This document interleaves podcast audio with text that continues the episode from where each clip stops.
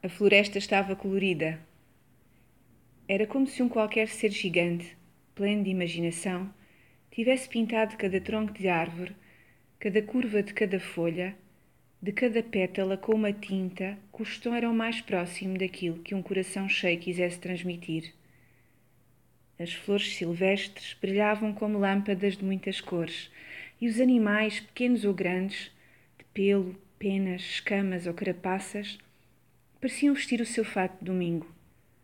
Todas as gargantas estavam desimpedidas, e os que sabiam cantar faziam-no com a sua melhor voz, grunhido ou chilreio.